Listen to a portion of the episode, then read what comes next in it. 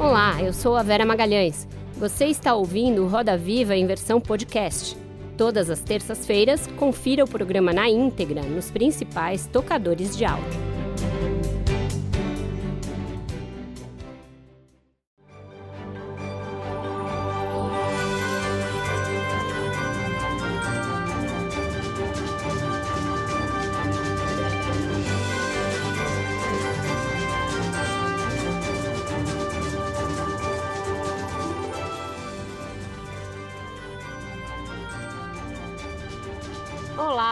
Noite. Estamos no ar para todo o Brasil pela TV Cultura e emissoras afiliadas e conectados ao mundo pelo UOL e pelas plataformas digitais YouTube, Facebook, Twitter e Dailymotion. Nossa entrevistada desta noite não é alguém que os principais líderes políticos mundiais gostariam de chamar para uma conversa descontraída. Numa cena do documentário O Fórum, que mostra os bastidores do Fórum Econômico Mundial realizado anualmente em Davos, na Suíça, ela tenta se aproximar de Jair Bolsonaro para se apresentar e falar de suas preocupações com a política ambiental brasileira. E é solenemente repelida.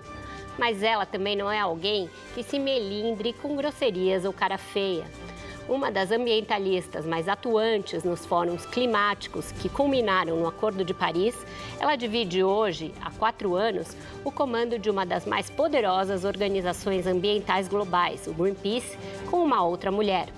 Se tornou figura central em ambientes eminentemente masculinos e é conhecida por dizer verdades nada agradáveis, nada doces a líderes muito resistentes em reconhecer a emergência climática que o mundo vive hoje.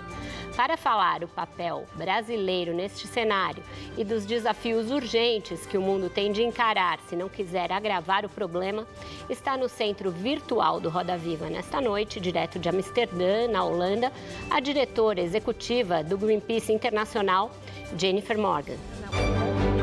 Com uma longa trajetória em organizações dedicadas à defesa do meio ambiente, ela já foi diretora do Programa de Clima do Instituto Mundial de Recursos e integrou as equipes do Fundo Internacional para a Natureza e a Rede de Ação Climática. Ao assumir a direção executiva do Greenpeace Internacional, ela se tornou uma das principais responsáveis pelas campanhas desenvolvidas em 55 países. As iniciativas visam, entre outros pontos, a proteção das florestas e a defesa dos direitos dos povos indígenas. Esses eram os temas que pretendia discutir com o presidente Jair Bolsonaro no Fórum de Davos, quando ele se recusou a conversar com ela. Para a diretora, a política do atual governo só incentiva a destruição do meio ambiente.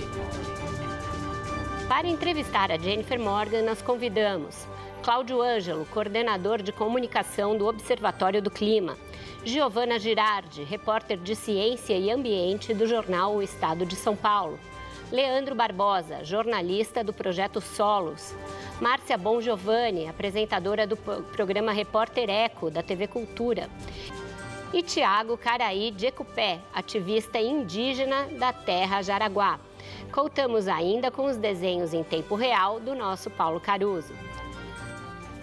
Olá, boa noite, Jennifer. Obrigada por aceitar o nosso convite para estar aqui essa noite. Good evening. Great to be here with you. Obrigada. Jennifer, o Brasil vem quebrando recordes sucessivos de desmatamento no, no, governo Jair Bolsonaro, isso mês a mês e ano a ano. Ainda assim, o presidente segue reafirmando a sua política ambiental. Recentemente, ao participar de uma reunião de cúpula dos BRICS, ele disse em tom de ameaça que vai divulgar os países que compram madeira ilegal do Brasil, mas criticam a sua política. Enfim, essa venda ilegal só acontece porque o governo brasileiro afrouxou a fiscalização e não fiscaliza também a saída desse produto. Como esse tipo de discurso repercute no momento em que o mundo deve intensificar as suas ações para é, para evitar a emergência climática que já está em curso? Well, I think first of all, the world has to move forward in fighting climate change. Uh, the climate emergency is real. It's hitting people today. It's um, having massive impacts on nature and the most vulnerable peoples today. And I think that what we're seeing around the world is actually a movement um, for action uh, and a movement to take this seriously, and we can talk more about that. But that's coming from just about every corner of the planet. So I think if there are governments um, like the Bolsonaro administration that are working against that, then it, it puts them in a very uncomfortable um, position because others are moving forward with their actions. And that both positions them well for the economy that is being built around the world, the, the low carbon, zero carbon economy that's being built. Um, and it and it also, um, I think, is is um, helping protect them, obviously, as we go along the road from a create and creating a better uh, economy uh, for people. So I think it's almost just as a as a being left out, um, separate from actually the damage um, that's being done by this administration. E quanto ao Brasil especificamente, você vê é, retrocessos sucessivos sem chance de melhora ou acha que a gente ainda pode ter algum sucesso em pegar o bonde dessa pauta? Oh, absolutely. You know, the thing to know about um, Brazil that I've observed from uh, abroad for many years is that in the past it had um, a very strong record. You know, emissions in the land use change sector decreased by 86% between 2005 and 2012. There were laws put in place, the Forest Code and other laws that were uh, put in place to um, reduce deforestation. There were monitoring systems put in place and uh, the respect of the world, I think, uh, for the actions that were taken were real, uh, and the commitments that the administ- that, that Brazil signed up for under the Paris Agreement were were respected. Uh, although every country needed to do more, and so I think the pathway to actually um, regain, to re-enter um, to demonstrate the understanding of the seriousness of the problem is clear. It's implementing the existing laws that are there. It's it's refunding the agencies. It's respecting uh, law and institutions. Um, and I think that's also what people are looking for um, in Brazil, but also around the world. So we we need um, that the hand is there. It can be opened for for Brazil to engage, but it needs to fundamentally change the approach that it's been taking thus far under this administration. Certo, obrigada, Leandro. Por favor. Boa noite, Jennifer.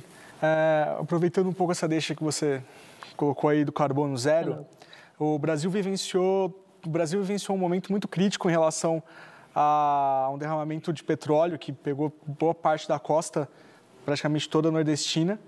É, juntamente com isso, esse ano também a gente viu aí as, as Ilhas Maurício sofrendo o mesmo drama. Aqui no Brasil, a, toda a ação né, foi praticamente feita pela própria sociedade civil. Não houve uma atitude, uma iniciativa do governo em relação a isso, mais é, na extrema urgência que a, que a coisa estava exigindo do governo brasileiro. Então, ainda se tem pouca pesquisa, se tem uma população exposta e eu queria saber de você, qual seria a atitude que o governo brasileiro deveria ter tomado diante de todo esse desastre ambiental, né, desse crime ambiental? E aproveito para emendar qual que é, deveria ser atualmente o posicionamento do Brasil a respeito desse zero carbono que o mundo precisa alcançar. Well, I think um, I would expect that um, you know, when there are cases, I mean, it's so clear that um, oil development, uh, the way and gas development right now is not benefiting people. It is benefiting a very small number of oil and gas companies that are trying to profit and continuing to try and profit, even in this time of COVID, trying to get extra money out of governments. And so, number one, there needs to be a fundamental shift away from that. And environmental justice concerns are massive. The, the people who live often around these sites where oil drilling occurs are the ones that suffer from the local impacts, let alone, of course, the the, the impacts of that oil um, spills and and uh, the emissions that come from producing it create around the world. I think um, what should be what should be done um, on the on the zero carbon economy, you know, I think the thing to understand is that the zero carbon economy is an opportunity. Right now, um, in in Brazil and in many other countries around the world, you don't factor in the um, you, you, don't um, you don't look at at what the oftentimes the opportunities are there. So, for example, I think in uh, if you take the energy sector, which is also an important sector in Brazil, Brazil is blessed with uh, renewable resources, the ability to power your homes, your cars, et cetera, with renewable energy. That's a race that's happening right now. That China is out there, Germany is out there. Uh, that's one one piece of thing. The other thing is the bioeconomy, where Brazil could really be playing a role, looking at alternative ecological agriculture, at looking at um, alternative models to having to export its commodities to other countries rather to keep them at home. That race is happening around the world right now. And I think from a localization perspective in Brazil and a new opportunity for development, that's where the government should really be moving into. And it would bring just tremendous benefits to people and also help save the Amazon and reforest uh, lands as well. Obrigada. Cláudio, por favor. Jennifer, boa noite. É, o, os Estados Unidos, é, daqui a dois meses, estarão de volta ao Acordo de Paris. É, o, Joe Biden, presidente eleito, disse que a primeira medida que ele anunciará ao tomar posse será o retorno americano ao Acordo do Clima.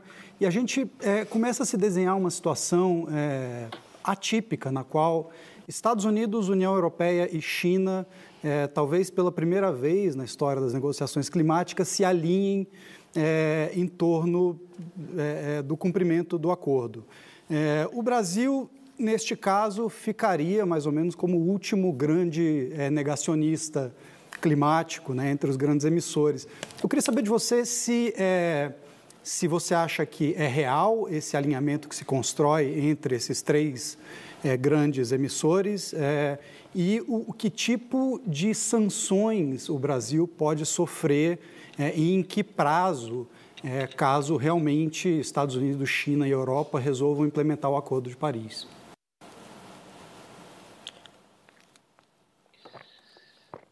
Thank you. Yes, it's it's quite an interesting time after the Biden-Harris um, win in the US election, we have exactly what you are describing. You have, um, let me start with China, because I think that one is, is uh, really quite uh, earth shattering or quite new. You had recently at the UN General Assembly Xi Jinping announcing that they were going to peak their emissions before 2030 and go to zero before 2060. That had never been said before. And since I know our colleagues in China and Greenpeace China that's just unleashed tremendous opportunities that are happening there already.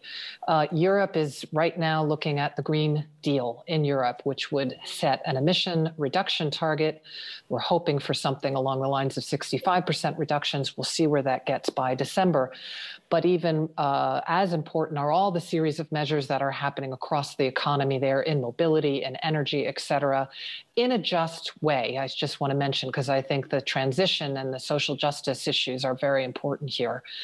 And then the US, um, where Joe Biden has put forward a plan to go zero on his power sector by 2035, by going to zero uh, as a full economy by 2050 uh, and is also looking at strong environmental justice um, provisions. So there will take time to sort this all out as far as things go, but I think it's quite clear that those three are heading in that direction, as you're saying.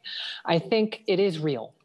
I think that it will. Um, and, and it's economically real because, as I said, the uh, uh opportunities are seen, but also the impacts I think each of those blocks of the EU, the US, and China are all recognizing the risks that climate change pro, uh, poses. And in fact, Xi Jinping at the recent BRICS meeting came in and talked about the opportunity for green and low carbon development and the need to stay uh, in good faith with the Paris Agreement. The sanctions Brazil might suffer. I think the, the most concrete one um, could be in the European Union's Green uh, Deal proposal, which is that there would be a kind of a border uh, carbon tax on on products coming into Europe that uh, where there's not a similar kind of level of of ambition or carbon pricing that's put into place. That's not yet in place, but I think um, that is a key factor that I know that there are discussions happening around the world. I think the other thing is just. Um, oftentimes I think people don't realize how important the name and shame of the Paris Agreement can be, or of international um, shame. Um, and I think Brazil has always been a very proud and should be a very proud nation for all that it has. And I think that would be something that would not be something that Brazilian citizens or certainly um, those around the world would like to see. Obrigada, por favor, Márcia. Boa noite, Jennifer. Eu queria que você me avaliasse o seguinte: até que ponto a, a, eleição nos Estados Unidos, com a escolha de Biden e Kamala, pode, pode influenciar a política ambiental brasileira? Well, I think the, you know, I think the opportunity is there for a reset. I think that's, um, you know, obviously Brazil is a, a, sovereign nation and decides what it does in within its borders. But I think the opportunity of a Biden Harris administration is to put science more at the core of that relationship, is to put facts uh, more, is is for collaboration to happen um, on um, solutions around climate change, whether that be uh, around um, technology. And Brazil has huge things to offer there as well. And my goodness, Brazil produces great satellites, right? So I think um, it's that kind of a reset that's an opportunity there uh, and for collaboration. Certo, por favor, Giovana. Boa noite, Jennifer, como vai? Jennifer, uma coisa que eu queria te perguntar é sobre a relação é, do Brasil com as ONGs. Desde que o presidente Bolsonaro assumiu, tanto ele quanto boa parte do seu governo declararam uma espécie de guerra às ONGs. As ONGs já foram acusadas de receber dinheiro indevidamente em relação, por exemplo, ao Fundo Amazônia, e isso fez com que o Fundo Amazônia fosse paralisado no Brasil. É, mais recentemente, a gente teve a notícia de que há um plano para exercer algum tipo de controle sobre as ONGs que atuam na Amazônia. E o Greenpeace foi uma das ONGs favoritas aí como alvo do governo. No ano passado, quando houve aquele vazamento de óleo na costa do Nordeste brasileiro, eh, o ministro do Meio Ambiente chegou a falar que havia um navio do Greenpeace na, na região e que ele poderia ter sido o responsável pelo vazamento. É claro que ONGs, em geral, têm costumam estar em lados opostos a governos, porque vocês, em geral, fazem críticas. Mas eu queria saber como que vocês veem essa relação hoje tão bélica que o Brasil, que o governo brasileiro tem em relação às ONGs e como que vocês veem caminhos aí para tentar sair dessa, dessa enrascada. Well, you know, I think, first of all, Brazil is a democracy. and so the values that underpin uh, democracy really need to be and must be respected. Um, and that's a right to freedom of speech. It's a right for speaking truth to power.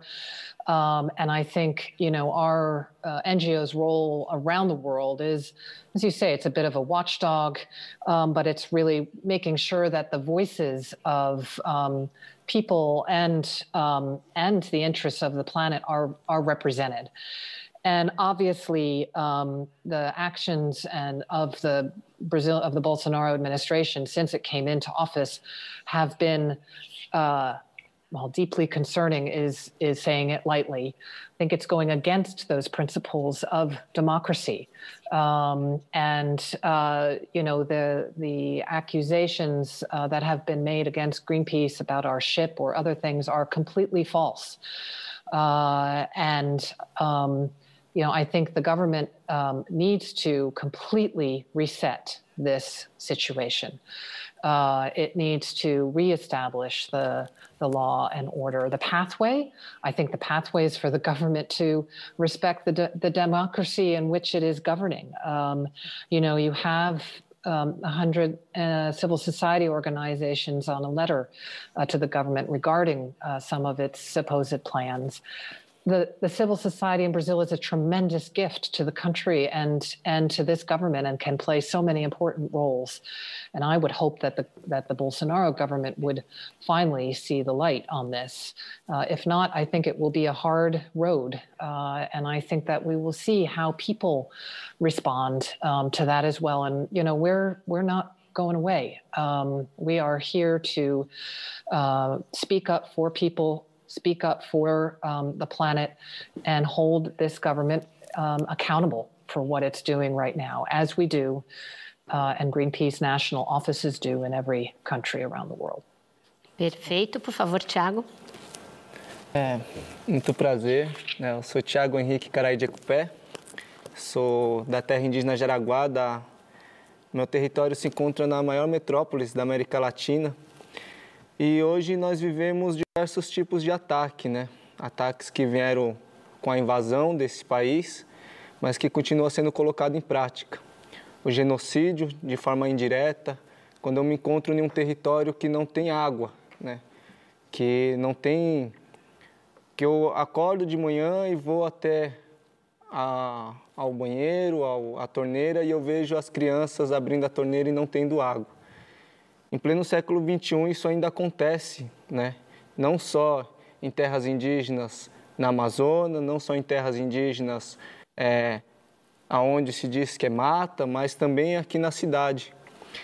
E isso acontece porque a cidade ela cresce de forma desenfreada, não respeita as legislações ambientais. A gente tem é, o avanço da especulação imobiliária se aproximando do nosso território sem respeitar portarias que garante uma legislação é, onde o direito indígena ele tem que ser contemplado. Né? No caso, nós temos a Portaria Interministerial 060 de 2015, que garante que qualquer tipo de especulação imobiliária que aconteça próximo à terra indígena é necessário um estudo de impacto ambiental e sociocultural com componente indígena, mas que a cidade de São Paulo não respeita. Nós também temos a Convenção 69 da OIT que garante que qualquer impacto a uma comunidade indígena nós devemos ser previamente consultados e essa convenção o Brasil é signatário, né? E mesmo assim a gente só vê o nosso direito sendo jogado jogado fora. O direito ele só serve para aquele que tem poder e nós, na prática, quando estamos na nossa comunidade indígena, a gente não vê nenhum direito sendo colocado em prática, a gente só vê dificuldade, a gente só vê descaso, a gente não temos saneamento básico. Queria saber de que forma que o Greenpeace é, trabalha em relação a isso com as terras indígenas, que não só lá da Amazonas, mas com as terras indígenas que estão na cidade também nas grandes metrópoles. Thank you, and I can just say um, uh, we are also um, deeply concerned and outraged about um, the situation that you're describing. It's your situation in your place, but it's a situation that I think Indigenous peoples face in many, many parts of the world. Uh, Greenpeace respects um, obviously the rights of Indigenous people on their land, whether that be in the forest uh, or whether that be in the city, and we work um, and to in to uh, collaborate with indigenous people um, in different places, whether that be um, in Brazil, where we've worked to try and bring support into the Amazon to indigenous communities who are suffering from COVID uh, with partners there, or whether it be um, in places like Canada or New Zealand or other places. So I think what what the the other piece I would just add is um, I think oftentimes it the, the human rights violations that are happening around the world right now um, to indigenous peoples and, and other vulnerable communities are immense. And uh, climate change, uh, the climate chaos, is deeply linked with human rights and human rights violations as well. So we stand in solidarity with you and, um, and would do what we can uh, with your leadership to, to support. Jennifer, ainda nesse, nessa pergunta do Tiago, você acha que tem a possibilidade de engajar os tribunais internacionais, o Tribunal de Haia, é, nesse esforço para que governos sejam responsabilizados por genocídios de seus povos, é, seus povos ancestrais, seus povos nativos e também é, pela devastação e a destruição ambiental? Yes, I do. I, I think there are a number of different uh, possibilities, and there's things that are already happening um, where you can ha- bring cases to an international tribunal uh, for ecocide. Um, I think that there are also cases right now um, that are happening around the world, including in Brazil, I'll just mention, um, in regard to environmental destruction.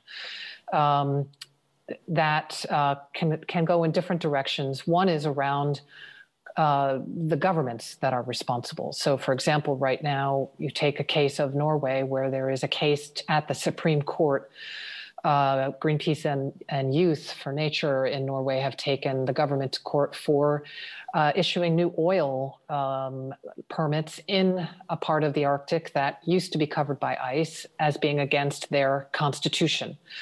Um, in Brazil, actually, there's now a case that's been brought and filed to the Supreme Court against the government for its lack of implementation of the environmental laws that are causing so much environmental harm and not living up to its constitution there. Uh, you are seeing cases in the United States of states like Rhode Island and other cities like New York who are taking companies to court for what they are doing to cause because you're now able scientifically to, to show and demonstrate the attribution, the linkages between temperature rise or, and specific impacts and the top companies uh, and countries around the world. So I think we're getting much and more more uh, links to uh, that kind of accountability, which is it's high time. It's high time for that. Perfeito. Com essa resposta, então, a gente encerra o nosso primeiro bloco e volta depois de um breve intervalo para a entrevista com a Jennifer Morgan. Não, fica, não sai daí.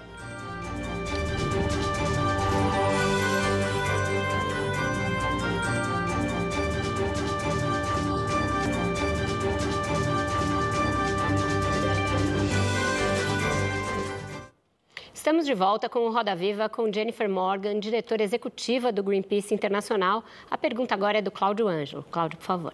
Jennifer, eu queria seguir ali naquela pergunta que a Giovana fez sobre é, ameaças a ativistas. É, você respondeu que ah, o Brasil é uma democracia. Mas o Greenpeace justamente teve é, problemas é, bem sérios no país que é a maior democracia do mundo, que é a Índia. Né? Tiveram é, dificuldades grandes é, com um governo é, também populista, também de viés autoritário, apesar de nominalmente uma democracia, como é o caso do Brasil. É, e, e é, a gente vê que em algum momento, em um determinado momento, o governo é, populista ele passa da fase do discurso, que é mais ou menos onde a gente está hoje no Brasil, e é, começa de fato a agir contra é, ativistas, contra organizações.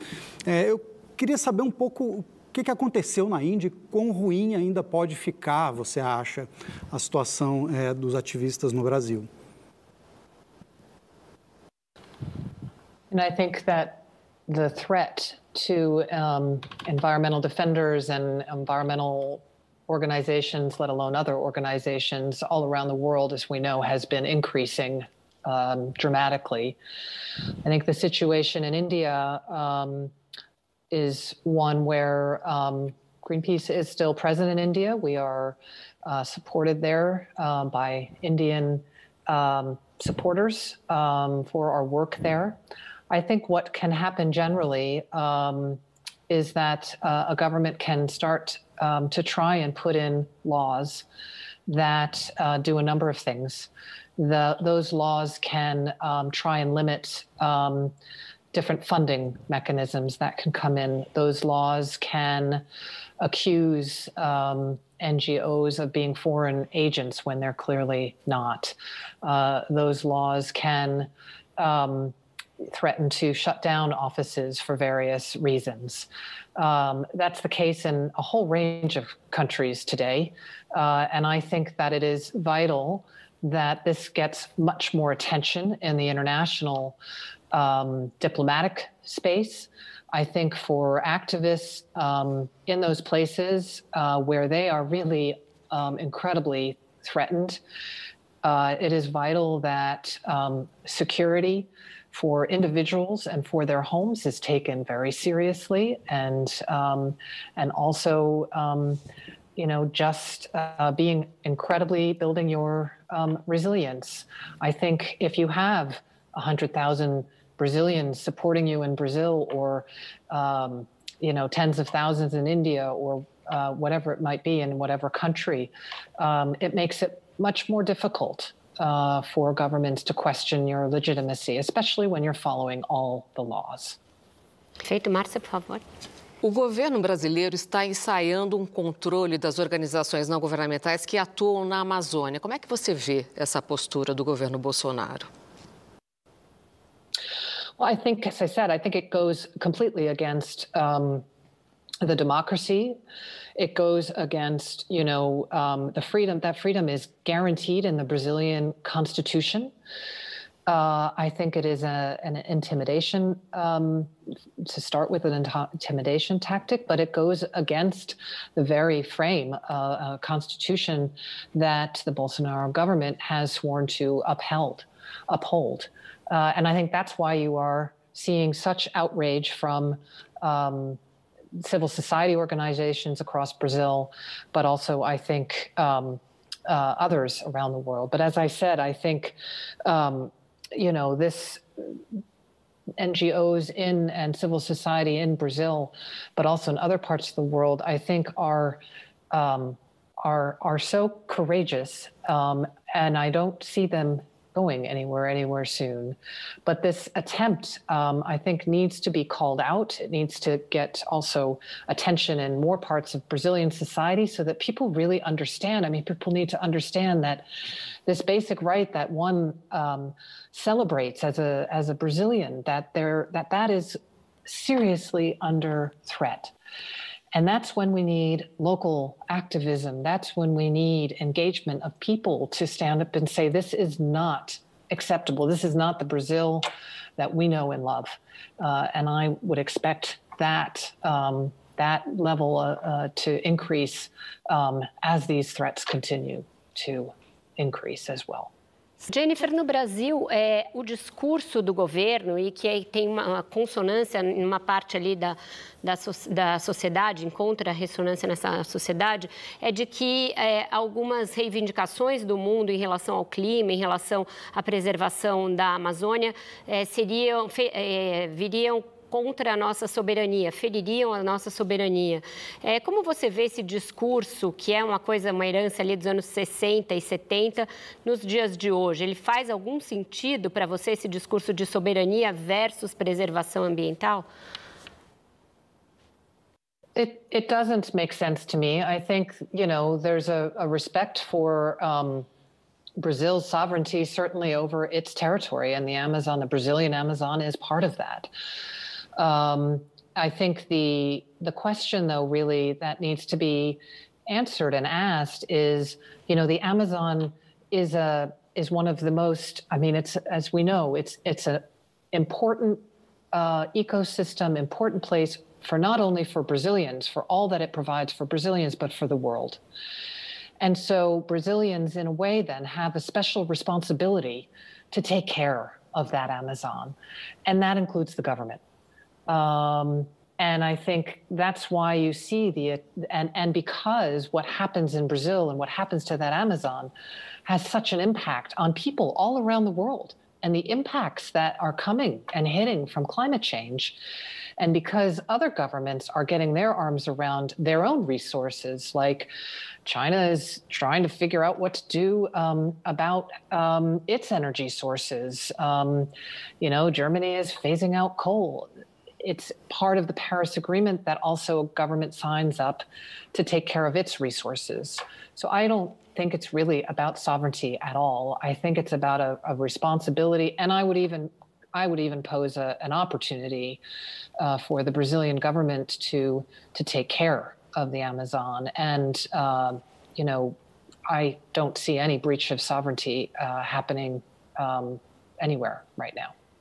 Obrigada. Giovana, acho que estava pedindo a palavra. É, é, Jennifer, voltando nessa, nesse ponto que a Vera colocou de soberania, é, eu queria te perguntar sobre como que você vê a, a questão da, dos boicotes como uma, como uma arma, né, como uma ferramenta para tentar impor é, medidas contra o país.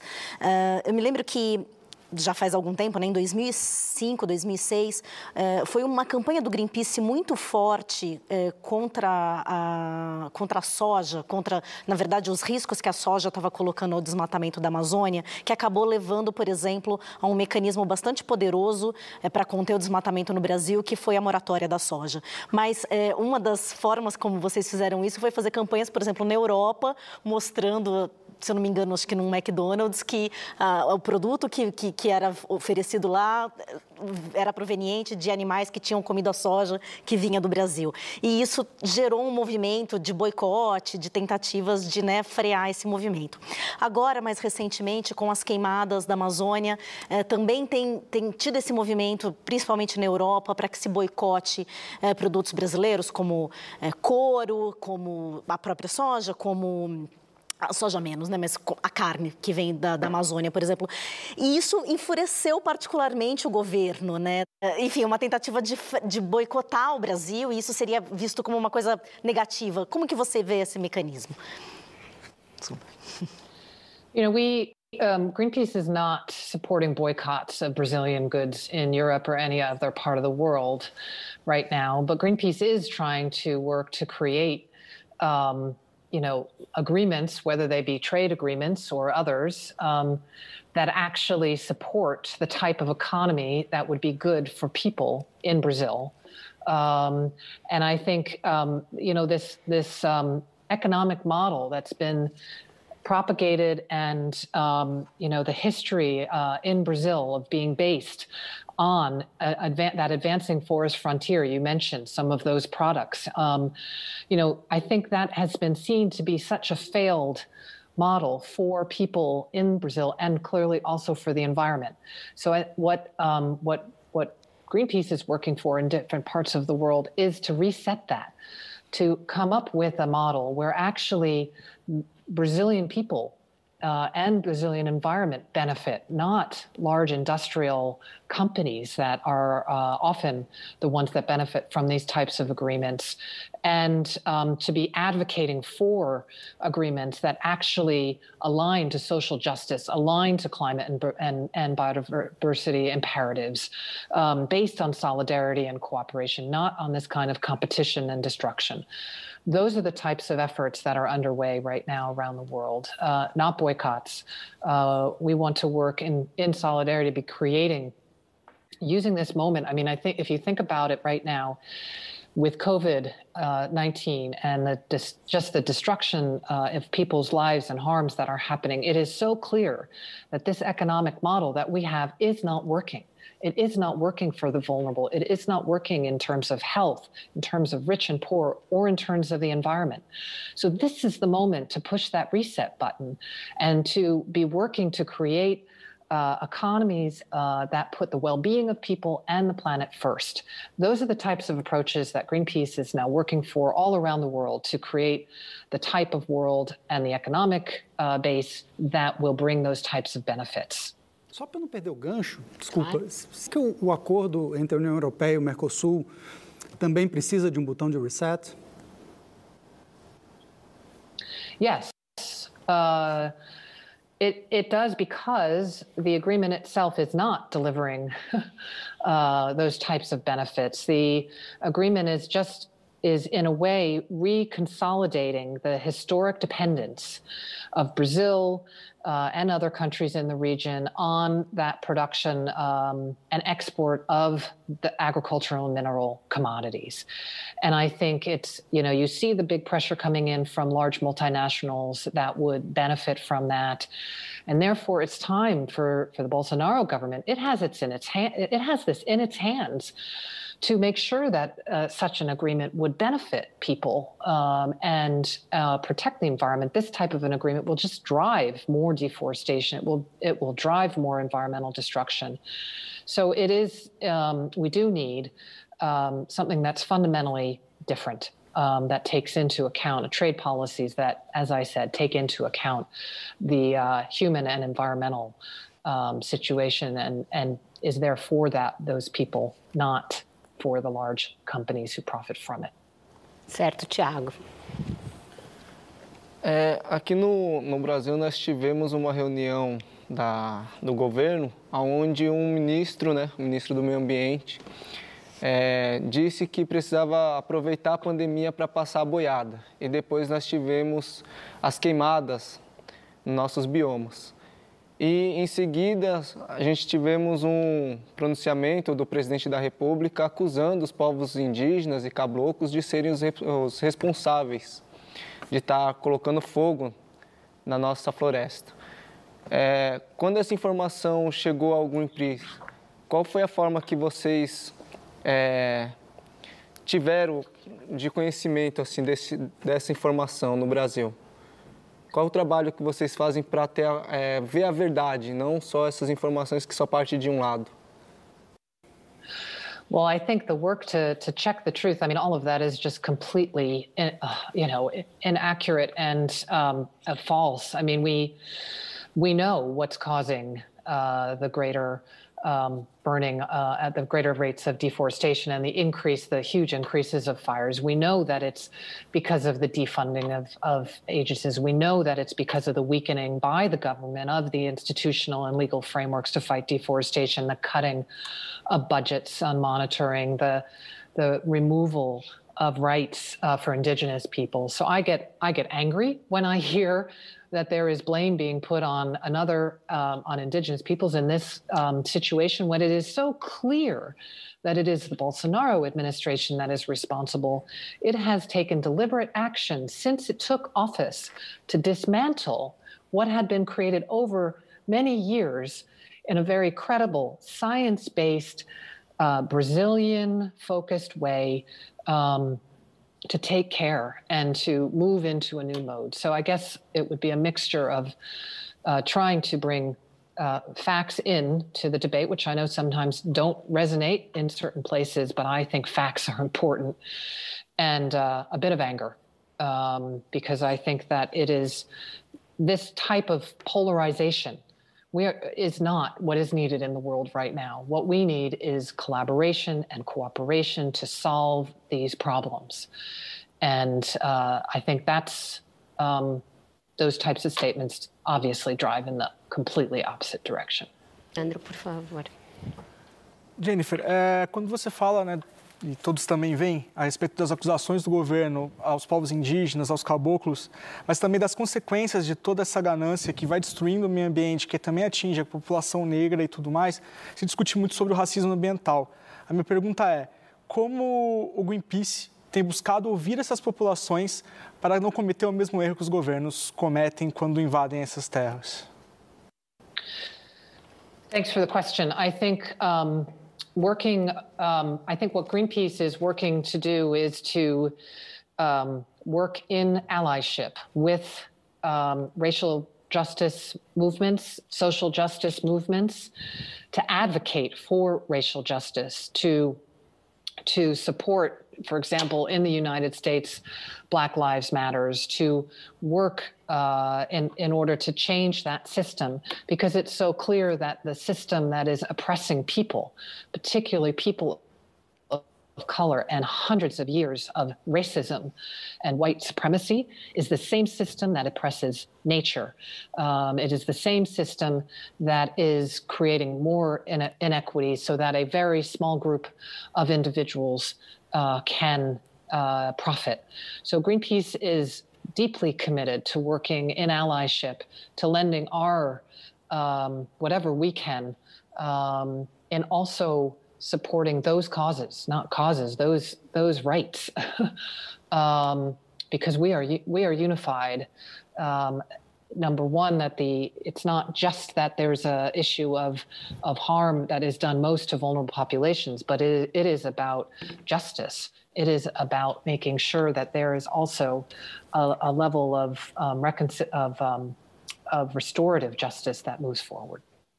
Jennifer, e as empresas? É, a gente tem falado muito de governos aqui ao longo da nossa entrevista, mas as empresas têm um papel fundamental também é, na mudança aí de mentalidade, na mudança de é, práticas e na redução das emissões. O compromisso delas tem sido maior ou menor que o dos governos e é, é mais possível contar com uma mudança de mentalidade por parte do setor privado ou do setor público?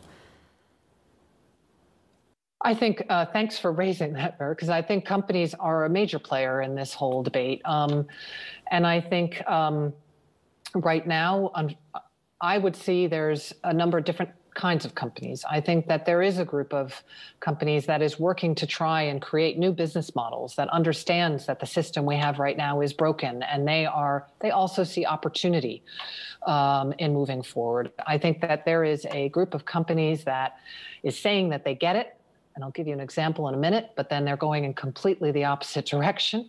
And then there's a group of companies like oil and gas companies, industrial agriculture companies that are holding on to the past.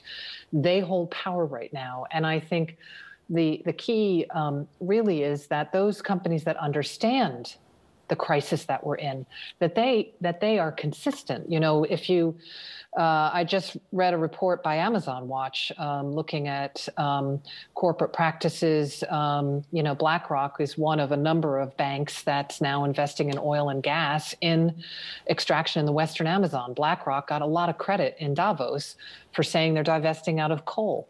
This is an example of a company that has to much more deeply engage um, and change its entire approach to including climate risk in everything that it does. Um, can they play a role? They have to play a role. Companies, it's not also only about their, their own footprint, it's how they engage in the political debate. Because if you look at a government like a Bolsonaro government, or if you look at what has been happening in the United States under the Trump administration the last four years, it's because those same vested interests are the ones setting the policies. So if you're serious about climate change or biodiversity loss and you work for a company, come with. They're uh, engage in creating the laws that we need to move forward. Um, but don't put the the responsibility on individuals and say, oh, we're doing this and that to engage people. No, you have power. You need to use your power to change the world in a, in a better way. Você falou do setor privado. É, eu, eu ouvi uma coisa interessante uma vez de um cientista brasileiro que ele diz assim: olha, o, o setor ambiental no Brasil passou os últimos 15 anos tentando é, educar o setor rural, né? o, setor agropecuário, que é uma parte importante é, do setor privado é, brasileiro, e é, não conseguiu muita coisa em troca. É, como é que você, você faria uma, uma autocrítica aos ambientalistas é, por terem passado tanto tempo insistindo em dialogar com quem claramente não parece disposto a diálogo? Yeah. I I could do that. Yes, for sure. I think um, I think that there is always this hope, right? Um, that once um, a company understands its role and its footprint, that it will change. Um, but I think what we're seeing right now, and I think particularly today in 2020, where we are on these issues, there is no more time just for dialogue. I think that it's very clear what companies need to do. The science is there, the the measurement is there, the you know the public is there, and so I. Um, you know, Greenpeace has no permanent friends and no permanent foes. So we will talk with anyone, but just talking and not also having um, a, a, connection into um, the demands um, for those companies to move forward, I don't think we have a lot of time for anymore. And I, I, I think it would be a better use of time for environmental groups to be working together to create collective pressure against those companies that are doing such harm. Márcia. Um dos enfrentamentos do Greenpeace é justamente contra a empresa, a indústria de combustível fóssil. Que tipo de avanços vocês tiveram ao longo dos últimos anos? Uma das batalhas também era para que essa indústria não financiasse campanha eleitoral nos Estados Unidos. O que, que vocês conquistaram? I think that um, look, there's still lots to be done, but I think that that the fossil fuel industry, particularly, I think um, you, if you look at all the data of where the that uh, sector is on both oil and gas, um, it's down. It's down. And I think that's for a range of reasons. In the United States, actually, uh, Greenpeace US ran a campaign um, to have com- candidates not accept uh, contributions uh, from fossil fuel companies. That was very successful. Um, the, the majority, vast majority of the Democratic candidates did not um, accept any funding from fossil fuels. There has not yet been a change, in, unfortunately, in the national law that allows funding of elections by those companies. But I think uh, making it a new norm that it's not okay, it's actually absolutely uh, wrong to be accepting that kind of money is is a good step. I think you're also seeing in places like Brazil, where um, Total was coming in and trying to uh, drill for new oil in an Amazon reef. Um, and it was um, that has been stopped thanks to uh, a global campaign, uh, thanks to work by scientists to identify, um, and a Greenpeace ship that was there to identify that that was a reef and it could not be um, drilled. Now, of course, the Bolsonaro government's trying to open that up and bring it back, but that's, you know, um, and I think what you're seeing right now is um, a situation where youth often now don't want to work for oil companies. And I think that's a really uh, important indicator where museums might not accept money from fossil fuel companies anymore. Because who wants to be sitting next to such a climate criminal?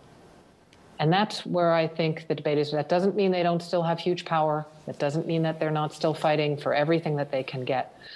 Uh, but I think the decline of coal globally is very um, important. And I think now at this moment of disruption, uh, you know, in the COVID situation where oil and gas are down, we need to keep them there. Certo. Nós fechamos assim o nosso segundo bloco. Vamos para mais um breve intervalo e voltamos já já com a entrevista com a Jennifer Morgan.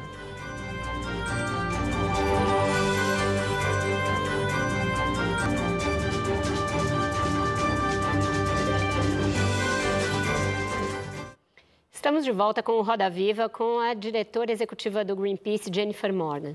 Jennifer, você falava da necessidade de cessar é, as, é, a, o uso de combustíveis fósseis e como essa pressão deve acontecer no mundo, mas aqui no Brasil nós temos o pré-sal como uma riqueza ainda não totalmente explorada e que sucessivos governos veem como uma espécie de galinha dos ovos de ouro que vai nos levar aí a uma situação de é, é, enfim, muita vantagem na, na, venda, inclusive na exportação de petróleo e na autossuficiência nessa, nessa questão de geração de energia. Como você vê o pré-sal brasileiro e você acha que essa também deveria ser uma plataforma abandonada pouco a pouco?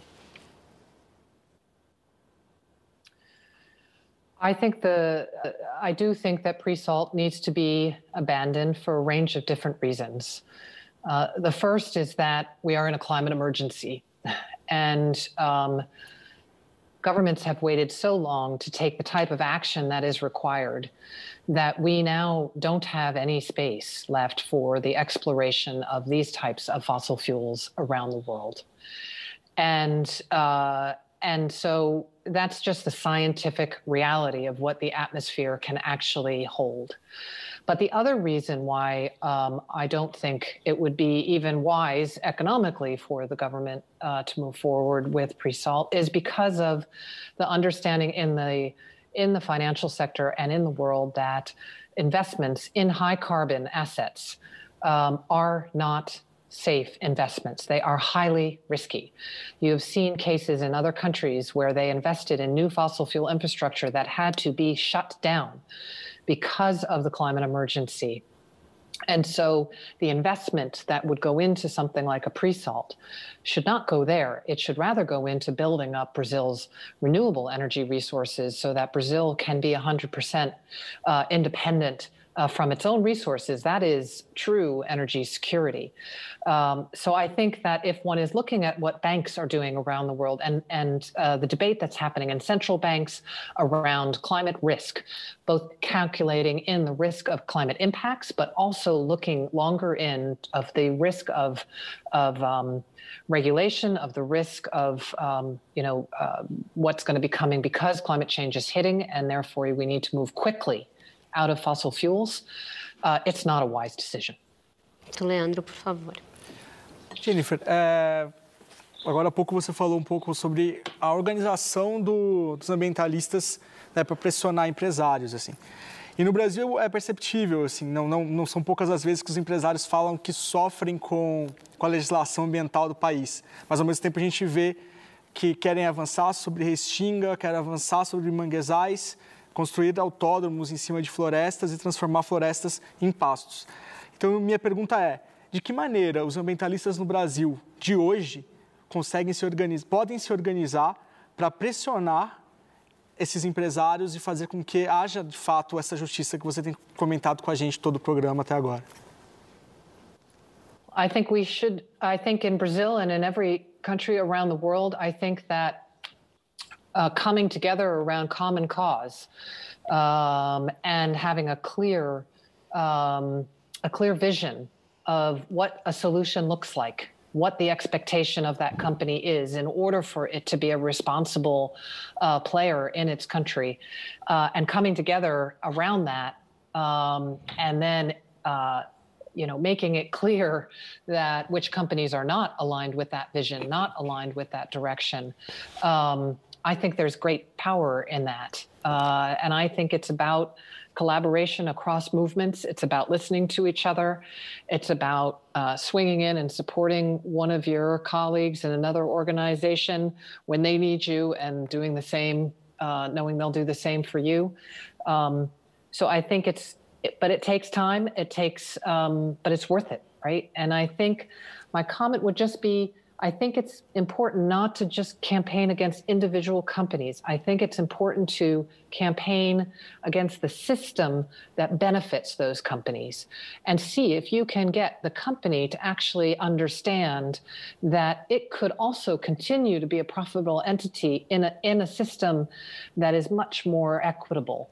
Uh, and and go on that journey uh, with it because going company by company we don't have time anymore we just don't have time. We need to get uh, really systems change um, so that, and, and if there are companies that want to come along with that, that's great. But if they don't, then, you know, we need to move on.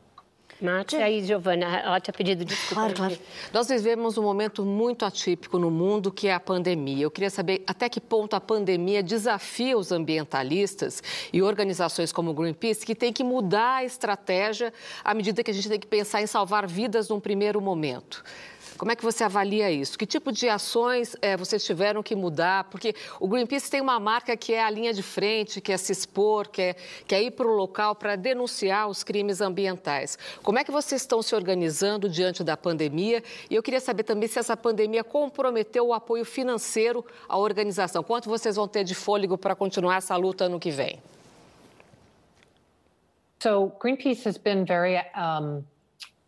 were very active um, in, in the early stages of the pandemic. We actually, all around the world, worked in different countries to support um, everything from um, you know, our, our volunteers supported um, elderly in helping them go shopping for their food. We uh, produced masks. As I mentioned, we worked to get um, supplies into um, the Amazon for indigenous peoples. So we we very much worked in solidarity. Uh, we worked uh, and campaigned for rights for essential workers in the United States. Um, and then I would say, um, because of the understanding, obviously, that in a pandemic you need to save lives. And I think um, though as the pandemic has continued, I think the the the rips in the system and the neoliberal system, I think, have become so clear. You know, even the Financial Times right now is saying it's not working. If you see what's happening on healthcare, so I think the types of changes that we've made has been indeed to um, actually lean more into um, the, the, broader economic systemic, systemic change that needs to happen. And that's um, the case in many countries where we've put forward different ideas of, um, of, of, how to um, create a system that brings well-being um, to people. I think we've also been um, obviously very careful in any of our activities being all COVID compliant, um, finding incredibly creative ways to be out there, whether those be holograms of people, uh, whether it um, whether it be uh, Zoom um, teach-ins. Uh, there's been all kinds of cre- it's unleashed incredible creativity actually, and we are very, very fortunate that we have loyal supporters around the world. Um, and um, when we had to move off of the streets, obviously, and move into the Zoom, um, they um, really have stayed with us. Uh, I think the understanding of the crisis that we're in and that the climate crisis and the biodiversity crisis have not gone away. Uh, in fact, it's even more obvious uh, than before, and the vulnerability that it that we are in, uh, I think that has generated people um, to to be engaged, um, and we need that kind of engagement. Um, for sure. So yes, there have been changes. We've had to adapt. We've, you know, I think everybody is learning right now um, to be responsive. We've also really worked to take care and have duty of care to our own staff who had to all work from home um, and um, you know the challenges that means, and work to have greater kindness. I would say to each other and to those who we're working with, um, you know, for a greater for a greater cause. Jennifer, Uh, eu queria te perguntar, no bloco anterior você mencionou como que os jovens, por exemplo, estão deixando de querer trabalhar é, na indústria fóssil. É, nos últimos, o ambientalismo já tem algumas décadas no mundo, mas de uns tempos para cá a gente tem visto um movimento jovem muito mais forte. Talvez o maior símbolo aí seja a Greta Thunberg hoje. Você sente que a partir do momento que essa moçada entrou, talvez com diversos tipos de agenda, mas é, todos eles muito preocupados com os próprios futuros, né? Isso trouxe um, um sangue novo para o ambientalismo? Você sente que agora tem uma pressão maior? E aí, só emendando na pergunta da, da Márcia, é, boa parte da força deles foi justamente estar nas ruas, né? Fazendo pressão, fazendo pressão, por exemplo, é, por ação climática. E agora está todo mundo fora das ruas. Essa força do ambientalismo se perde um pouco nesse momento de pandemia? So I think the youth movement is an incredible. Um, it is an incredible movement. I think that uh, has it brought new blood? Absolutely. Has it brought the urgency, the real fears of young people? I, it is tragic the level of eco anxiety that so many young kids have around the world, and that they have felt that so deeply that they are out there striking um, on Fridays, uh, not going to school, showing up, talking to their parents. I cannot tell you how what an impact that is having in many many corners of the world. If you look in Europe, um, where the Fridays for Future movement here has been very big, the whole Green Deal. I think the elections and the and the push to have climate change be a major uh, issue against which candidates were um, selected meant that the president of the European Commission, Ursula von der Leyen, had a clear mandate to move forward and make the Green Deal the top priority for Europe.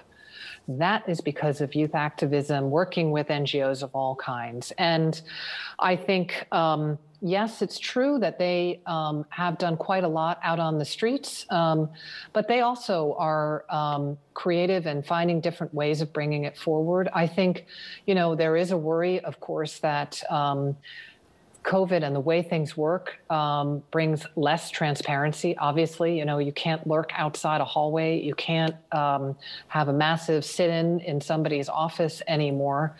Um, but what I have found is that the youth movements in different places from individuals, you know, like hundreds of individuals in different parts of countries sitting down on Fridays of, of, um, you know, cyber uh, activism occurring. Um, they're still there they're uh, they're not going anywhere. I, you've seen it in the United States with the Sunrise Movement. Impressive, and uh, that's a mandate for the long term. Yes, it's it's harder right now, but um, every youth leader I talk to right now, they're, they're not slowing down. Uh, they're just finding new ways of engaging. Jennifer, eu queria falar um pouco dos Estados Unidos. É, você, agora há pouco, em resposta à Vera, disse que o óleo é, do pré-sal precisa ficar no subsolo, que do ponto de vista da atmosfera é absolutamente verdadeiro. Mas, é, uh, bom, você vem de um país que hoje é um dos maiores, se não o maior produtor de petróleo do mundo. E uh, o estado que deu decisivo para a vitória do Joe Biden é, na presidência é a Pensilvânia, que é um estado, acho que é um dos maiores, se não o maior produtor de gás natural nos Estados Unidos hoje, né, onde começou é, o fracking para gás. E o Biden, durante um dos debates com o Trump, é, disse que sim, claro que eu sou favorável é, ao fracking. Eu queria saber como é que você enxerga essa contradição hoje é, existente é, nos Estados Unidos entre é, ter um presidente que, ao mesmo tempo, diz que vai fazer um monte pelo clima e, é, ao mesmo tempo, diz que é favorável a essa indústria é, fóssil que ainda é muito forte no país. E eu queria saber se é, você é, e o Greenpeace, ou você pessoalmente, é, estaria disposta a criticar o governo americano, que agora é um aliado da causa climática, é, caso ele não entregue nessas promessas é, sobre clima por conta de todo esse xadrez é, industrial e econômico que existe lá. I mean, first of all, um, it's clear that developed countries have to take the lead. Uh, we haven't really talked about um, equity or um, you know in the global space right now but it's clear that those countries uh, oecd countries developed countries have um, taken up the atmospheric space. It's clear that they have to take the lead. That means they have to phase out faster uh, and they have to provide support for developing countries in order for them to be able to take a different path so I just kind of want to say that because I think it's an incredibly important principle.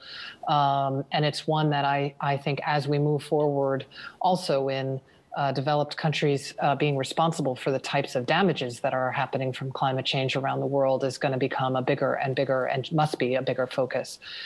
Uh, in regards to the US national debate, I mean, um, ap- absolutely. I mean, Greenpeace um, in the US has been very strongly campaigning uh, against uh, fossil fuel uh, exploration.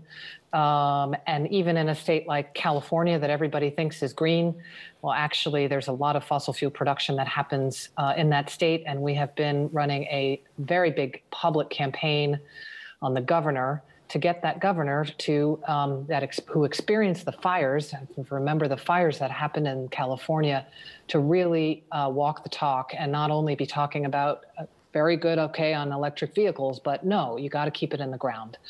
In regards to the Biden administration, I think uh, it's true. There were very different signals coming out. Uh, you had the statement about shale gas. You had also a statement about oil uh, in the in the debate, the second debate, oil being bad and needing to move away from it. I think uh, what is going to be um, fundamental is um, the engagement uh, of that administration um, with not only the youth and environmental groups, but with labor unions. And um, the key, I think, is having a just transition for those workers that uh, would need to phase out their jobs and be retrained for something else. And I think a Biden administration has been has been stating very clearly, uh, looking for union uh, unionized jobs. I think the fact of the matter is, in states like Pennsylvania and other places, that shale gas. Um, is not the economic does not have the economics going for it right now um, and so I think a combination. It is a complex uh, debate, but I think there will be tremendous pressure on a Biden Harris uh, administration from Greenpeace and others to uh, take the right step, not only do the Green New Deal, but stop that fossil fuel production, but in a socially just way. Um, and you know, those production sites, if you go and, and see where that shale gas is happening, where that oil development is happening, it's mostly happening in communities of color. It's mostly happening in poor regions and places that are not benefiting actually from that development. It's the large corporations that are benefiting. So let's get a U.S. government administration that has the workers in the center as we need to transition away from fossil fuels. That's the debate to watch, and I and I, um, I think it's all to play for. Perfeito. Com isso, encerramos este bloco. Saímos para mais um breve intervalo. Voltamos já já com a entrevista da Jennifer Morgan.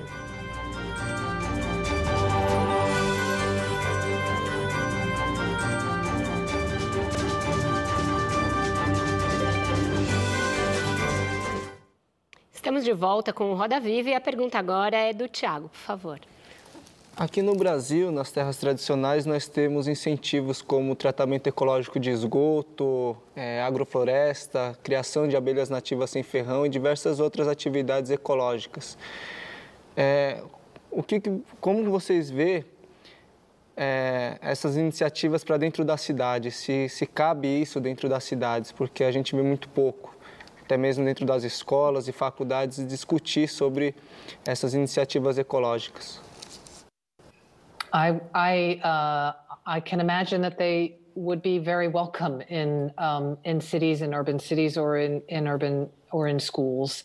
Um, I think anything that brings people uh, closer into understanding the connection uh, between people and nature and um, getting that closer, especially for kids in cities who don't have that experience, um, is is great. Is fantastic. Oh, Jennifer, dentro ainda disso que o Tiago perguntou, a gente tem a questão do consumo, né? Que tem que ser muito é, trabalhada do ponto de vista da comunicação. Eu acho que esses jovens ativistas fazem um papel, mas ainda é muito distante da maioria das pessoas é, a necessidade de ter um consumo consciente. Agora mesmo na pandemia, a gente viu gigantes como a Amazon se alastrando e entregando tudo o que se pode imaginar na casa das pessoas e o consumo não diminuiu, é, pelo menos menos não no ritmo que ele deveria diminuir. É, a gente está falhando em tentar trazer o cidadão comum, as pessoas físicas, para essa luta ambiental? I think there's a question of, um, of values here and of mindset. And I think, um, I think there is a great amount of, of work to still be done. Um, I think that there has been some work um, or recognition during the COVID crisis that actually people value having other people around them more than being able to go shopping or being able to get on a plane. Uh, and I think kind of talking about that and what that means in a way that drives um, that type of uh, set of values. But yes, there's much, much more to be done. I think uh, we have a society, though, that is driven by consumption because that is what people are told makes them happy by many companies around the world. Uh, and so I think we need a much bigger counter effort um, to connect people to what really matters, um, as well as a whole different economic model that doesn't push cheap goods um, and a throwaway society. But that's a much longer conversation, but which we can have if you want. As grandes corporações, na sua maioria, são comandadas por homens.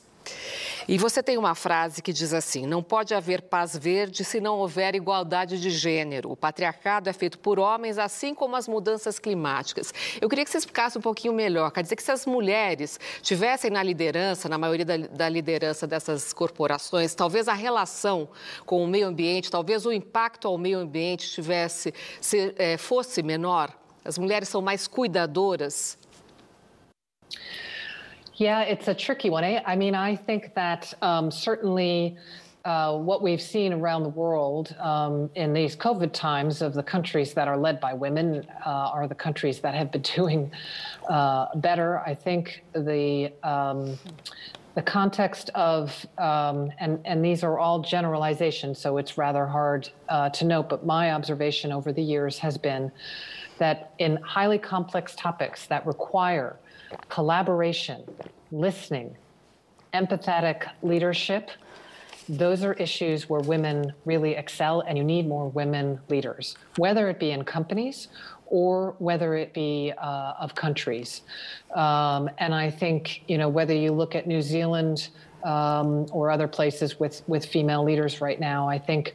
Um, I think you can see that it's a different set of values that come in, and um, that that the system we've been talking about, which is also around um, racism, is is also misogynist, and that's the, the the need that we need to do to overturn that. But I I do see that I have seen that happen with female leadership. Uh, not to say that men can't be good leaders, but I'm convinced that if we had more le- women leaders, uh, we'd be further along in our fight right now. Jennifer, Voltando a esse aspecto de possíveis falhas eh, no ambientalismo, você usou várias vezes aqui nessa conversa hoje palavra, as palavras solidariedade e colaboração, é, mas muitas vezes ainda o ambientalismo, o Greenpeace, por exemplo, é visto como radical, é visto como inimigo do país, da soberania do país. Como que vocês avaliam isso internamente, dessa dificuldade de ainda parecer radical, quando na verdade vocês estão pregando colaboração, solidariedade, termos que são opostos né, do radicalismo. Uh, por que, que vocês acham que houve uma falha de comunicação, houve uma mudança na forma como o Greenpeace age para não ser mais visto como radical? I think you can have radical collaboration. I mean, I think um, I think Greenpeace's uh, radicalism takes its shape in many different ways. I mean, um, the courage that Greenpeace activists have to um, bear witness um, and take action when other things haven't worked. That's not going to go away, and I think that's something that is something unique that Greenpeace uh, can bring to the broader movement. But I think that Greenpeace alone um, will not be able to fix all of these problems. Working in solidarity with other movements is absolutely essential, and we are doing that um, around the world. Uh, sometimes uh, by names, oftentimes not. Um, and I think. Um, you know, I think I can hold both of those things uh, because I think, um, you know, making the impossible possible you can call that radical, requires many different ways of working. Uh, and um, I think solidarity with others who are who are uh, fighting for a better tomorrow is is part of that. Uh, and I think it's a it's essential for us to be able to build power because there are great interests that are up against it. But sometimes Greenpeace will be out there um, on our own because uh, we we um, we are ready to do that and make that contribution. Eu tenho uma pergunta sobre comunicação, justamente, Jennifer. É, o, a maneira como o Greenpeace trabalha e outras organizações ambientalistas trabalham é, ainda se remete muito a um tempo em que a gente tinha canais tradicionais de mídia e um jeito tradicional de mobilizar a opinião pública, colocando uma matéria no jornal ou trazendo celebridades é, para apoiar alguma causa. É, isso meio que se esfacelou nos últimos anos com uma extrema segmentação de público é, que a gente vê hoje nas redes sociais, essa coisa das bolhas. É, o ambientalismo envelheceu nesse sentido? Quer dizer, é, o que, que você acha que dá para fazer do ponto de vista de comunicação é, para, é, de fato, reinventar esse, esse modo de atuar? Well, I think that um, I think it's incredibly important for us to be listening um, listening to what people um, care about, all ages, um, and communicating in a way that can be understood using channels that um, young generations um, are using. Uh, and that's uh, what Greenpeace and I think other environmental organizations are doing around the world. I think um, the creativity that uh, comes out of, I think, our young uh, volunteers in different countries, uh, our young staff in different countries. I see that percolating into what, what we're doing. And, and that, to me, is seen by the number of young people that are joining Greenpeace, the young number of young people that are, are joining other organizations. It doesn't have to be Greenpeace. So I think from a communications perspective, I think it's just incredibly important to, to be um, agile um, to try out new things, to be um, listening, um, to test things out. Um, you know, the world where you were make a plan and keep at it for the next, you know, 30 years uh, in a planned way, um, that's over. Um, and I think the faster that we can all get into that mode, working together, the, the better. Como é que você faz isso num, num mundo em que uma parte crescente da população não está sequer exposta aos canais que trazem essas mensagens. Porque antigamente todo mundo via televisão, agora cada um fica na sua bolha é, definida por algoritmos e, e as pessoas não, não, são nem mesmo expostas às mensagens. Né? I think you can do it in different ways. Uh, you know, the algorithms piece is a real issue. I think sometimes, um, I know in Germany this year, uh, we went on a listening tour and went to 40 cities across Germany. Um, not wearing Greenpeace jackets, but just asking people what kind of world they wanted to see in the future, and listening to what they were look they were looking for. Um, I think sometimes very traditional ways can try and break through uh, some of those bubbles, uh, and I think um, also just um, working to reach out and work in collaboration with other organizations that might be in different bubbles uh, is quite important because then you're able to to bring the different issues together.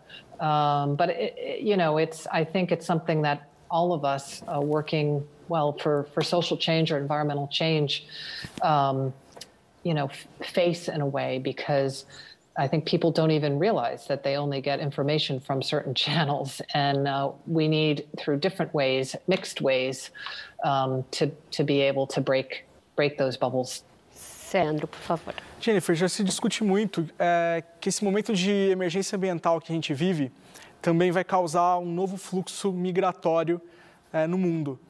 É, quando você fala dessa questão da, da, empatia e da justiça e tudo mais, que o ambientalismo não pode se afastar da justiça social, a gente sabe que, com os fluxos que já ocorreram, houve muita violência e muito racismo. Como os ambientalistas podem lutar por isso, nesse momento de que essa discussão ela precisa estar em voga?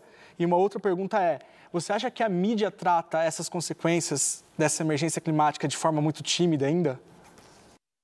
Uh, I think on um...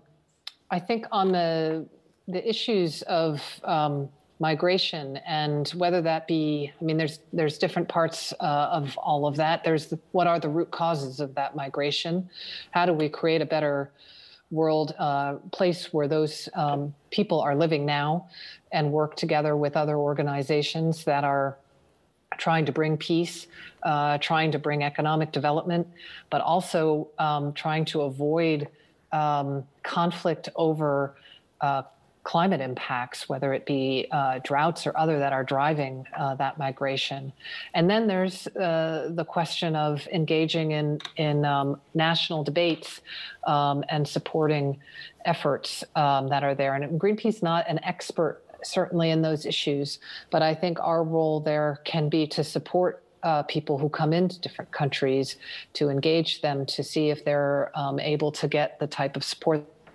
The, the climate issue will not move forward if there is not social justice combined with any kinds of policies uh, that move forward that take care um, that the poorest people in the world should not be paying for anything that needs to be paid for. It should be the wealthy. We need progressive policies on that. We should fight with unions. We should fight with uh, social justice movements um, for those kinds of rights together. Certo, com isso nós encerramos esse quarto bloco do Roda Viva e voltamos já já para o quinto e último bloco da entrevista com a Jennifer Morgan. Fica aí.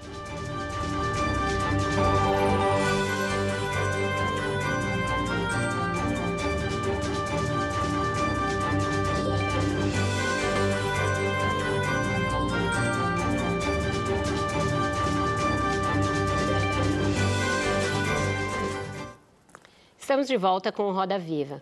Jennifer, é, a gente assistiu aqui no Brasil, ganhou uma certa notoriedade o documentário Fórum, que mostra ali os bastidores do Fórum Econômico Mundial em Davos, inclusive a sua atuação junto aos chefes de Estado, com um certo ceticismo quanto a, a possibilidade de se fazer avanços naquele lugar, naquelas circunstâncias, mas ainda assim indo ano a ano de trem até lá. E o seu inusitado encontro com o presidente brasileiro Jair Bolsonaro. É, ficou muito evidente o desconforto de parte a parte e é, a total é, inadequação dele naquele ambiente.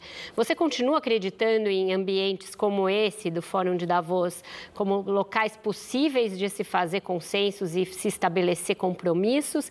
E como foi essa experiência com o Bolsonaro? Eu queria que você narrasse um pouco aqui para o público da TV aberta brasileira que não necessariamente viu o documentário. Sure thing. I, um, I mean, first, I guess, um, you know, each year we make a decision, Greenpeace makes a decision whether to go to Davos or not. Um, and thus far, the reason why uh, we go is because we spend a lot of time trying to get the attention of those people who are at Davos, because they, if they were to change, could change the world. Uh, whether I believe in Davos as the place that's going to reach a consensus and move forward, I don't have a lot of faith in that. I, I think that in order for that to happen, uh, and this is what I talk about a bit in the forum, there would need to be a much more fundamental questioning by the leadership of the World Economic Forum, putting it on the plates of those company corporate leaders who go there, that the system needs to change. And then getting those individuals who are all very powerful to commit to do everything that they can do to address the climate emergency, whether they be a bank and fighting for financial regulation, whether they, you know, be an, ag- an inter- uh, industrial agriculture company that needs to shift and will be advocating in their country for policies for e- ecological agriculture. Until that happens, I, I, and I haven't seen that movement yet, um, but that's you know i'm a hopeful optimistic person. And that's also why i go. And my experience there indeed is is uncomfortable. And my brief encounter where i met president bolsonaro was uh, uncomfortable. Uh, you know i went up and i approached him. For those who haven't seen it there was one of these informal meetings and i thought he's there. He's by himself. I i should this is why i'm here um, so I just went and introduced myself, and I told him that our supporters in Brazil care deeply about the Amazon and indigenous peoples. And uh, it was pretty clear pretty quickly that he didn't want to have a conversation with me. Um, and in those types of situations, you, um, you know, I wanted to make my point clear. Um, and I was able to do that. Uh, but it's clear to me that there are just much greater um, things that we need to be doing uh, to try and change the policy of the government, that an individual conversation in Davos isn't going to cut it. Uh, but I think it's hopefully many of those kinds of conversations. And I guess my final thought is that I try and treat people as people with hearts, mothers, fathers, sisters, brothers who care about their kids. And I just have to believe that sooner or later they're going to see that they could make such difference um, as a human being. I try and appeal to that a bit as well. Certo, está aberta a roda. Jennifer, é, eu ia exatamente perguntar sobre esse encontro em Davos. É, o presidente Bolsonaro nem sequer te deu uma resposta, né? Ele simplesmente acenou com a cabeça e você saiu andando e foi conversar com uma outra mulher que estava lá, eu não consegui reconhecer quem é. é você sente que ao, ao, ao, tentar se deparar com uma pessoa como ele, né, que não nem sequer se abriu a uma conversa, isso te dá uma sensação de que é, não há espaço para diálogo no Brasil, por exemplo, com o governo, né? No, pensando num aspecto mais amplo, dá essa sensação de que é impossível, por exemplo, se discutir qualquer outro assunto com o governo. Depois a gente viu todas essas ações contra as ONGs, né? Acho que fechando aquele ponto que a gente abriu logo no começo, da, da, do, do espaço para diálogo aparentemente não existe.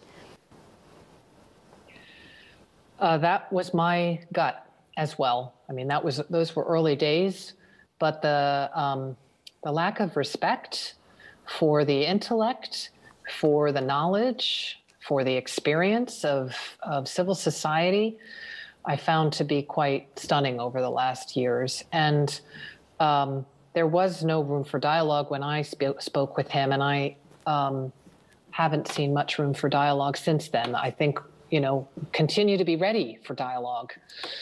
Um, but it was um, it was not something that he was interested then, and I doesn't seem like it's some. Well, he's not interested in now, and his administration is going in a different different direction, which is, um, which which is uh, what's the right word for it? I mean, it's it's just it's irresponsible, and I think it's also just such a lost opportunity. What a valuable group of individuals and knowledge that that, that administration's not pulling from, especially in Brazil with a vast civil society uh, of so many different groups and individuals. Eu queria aproveitar esse gancho e lembrar assim: o governo Bolsonaro está no segundo ano. Foram dois anos, faltam ainda mais dois. Se a gente pensar na possibilidade de reeleição, serão mais quatro anos. Eu queria que você avaliasse um pouquinho o que isso pode representar em termos de atraso no combate à emergência climática, à conservação da biodiversidade, no respeito, na manutenção das terras indígenas? Que tipo de atraso a gente vai ter se esse governo se manter assim, omisso em relação às questões ambientais, como tem sido até agora? Well, if it remains the same and it continues to um, to be rolling back uh, and damaging um, indigenous peoples and and and the, the, environment. I think what what will it mean? I mean, we have um, ten years to have global emissions. And that means that you need to start doing that very, very soon. We need to peak global emissions very soon. So if the Bolsonaro administration continues on this track, it, it will mean uh, um, a a continuation and an intensification of, of um, impacts that bring uh, tragedy to people around the world. And uh, I have to hope, because I am an optimist, that, that this administration uh, will understand that the science, that the, the economy, that people are all moving in a direction that is responsible that is opportunistic, that is that is um, that is humane, and therefore would turn course. But if they don't, um, because of Brazil's large role um, in the global emissions side of things, it it would be um, tragic. Jennifer, muita gente, inclusive aqui no Brasil, tem dito é, que a eleição do Joe Biden e da Kamala Harris é, ainda poderia é, forçar o governo brasileiro a algum tipo de normalização, né? essa sua esperança de que, de que as coisas podem mudar.